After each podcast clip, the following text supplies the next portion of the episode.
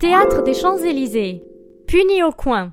Fausse pub, tu ne trouveras pas le théâtre sur les champs. Alors non, les ouvriers ne se sont pas plantés d'adresse, c'est seulement qu'en 1909, Paris a retiré leur permis de construire sur la fameuse avenue et ils ont dû se rabattre sur l'avenue Montaigne, qui n'était pas vraiment le quartier des artistes. Mais fort de sa programmation musicale et de son allure moderne avec sa façade en marbre blanc, le théâtre a réussi à se faire un nom parmi les plus connus de la capitale. Buzzy Tip. Le théâtre propose régulièrement des visites guidées. Renseigne-toi.